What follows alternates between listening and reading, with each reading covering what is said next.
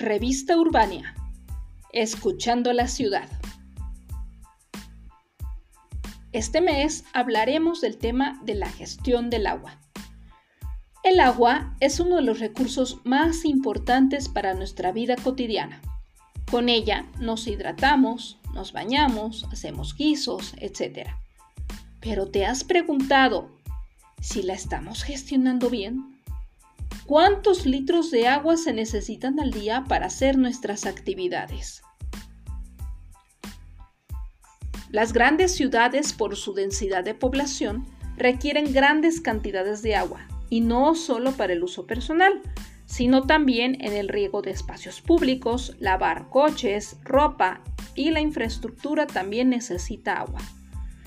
Muchos países han sufrido sequías por tanto consumo de este recurso la temporada de lluvia ya no alcanza para dicha densidad de agua. Pero no te preocupes, hay soluciones para ahorrar el agua, muchas de ellas en lo personal, empezando por bañarse más rápido, usar el agua de la lavadora para baños o patios. Incluso, si dispones de capital, puedes poner un sistema de captación de agua de lluvia. Muchas innovaciones van surgiendo como lavadoras que consumen menos agua, lavado en seco para los autos, riego por goteo en cultivos, etc. Si queremos conservar mejor nuestro recurso más importante, hay que pensar en estas ideas y más para compartirlas con tus seres cercanos. Revista Urbania, escuchando a la ciudad.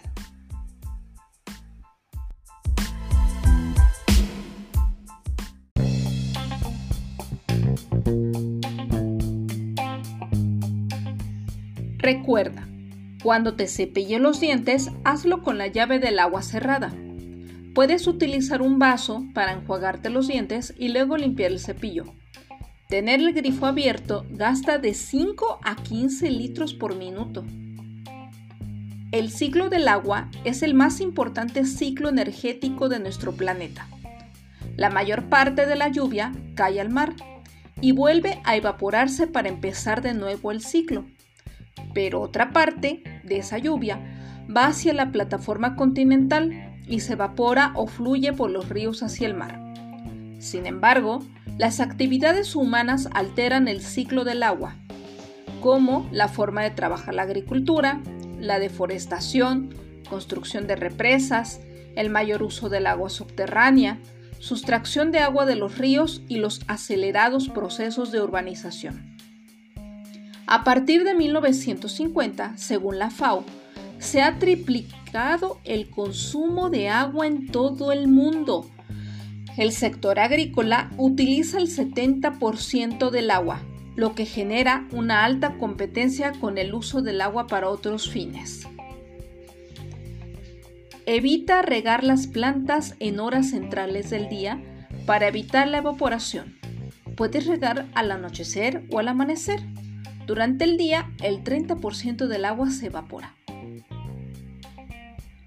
El 75% de la superficie terrestre está cubierta de agua.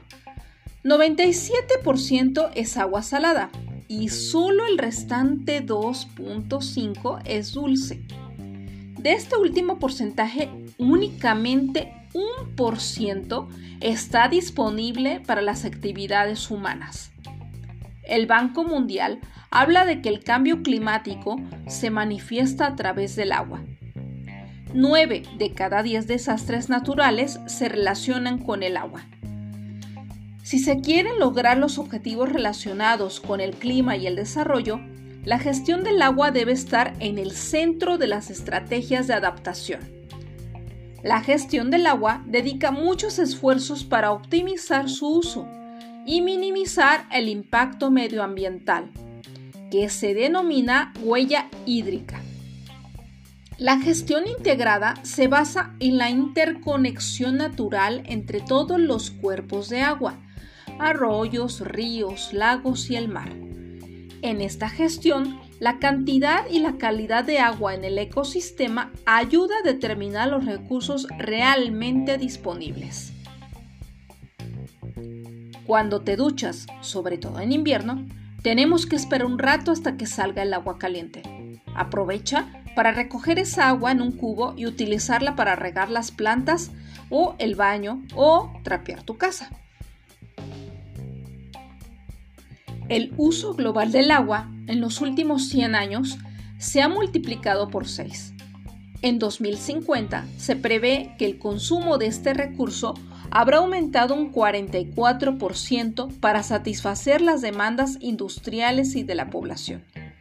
Y para el 2040 se estima que en una quinta parte de los países del mundo padecerán graves recortes de suministro de agua.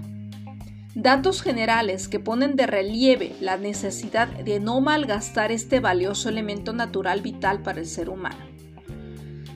Una gestión sostenible del agua implica atender las demandas de agua y también proteger las aguas superficiales, las subterráneas, para que alcancen un buen estado. Un modelo de gestión sostenible fomenta el ahorro del agua, asegura que el agua se devuelve al medio ambiente con la calidad adecuada y garantiza el suministro de la demanda mediante fuentes alternativas de agua.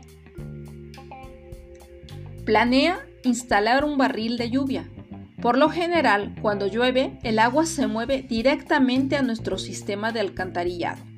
Esta cantidad de agua limpia está libre de químicos y puede aprovecharse para actividades como la limpieza del hogar.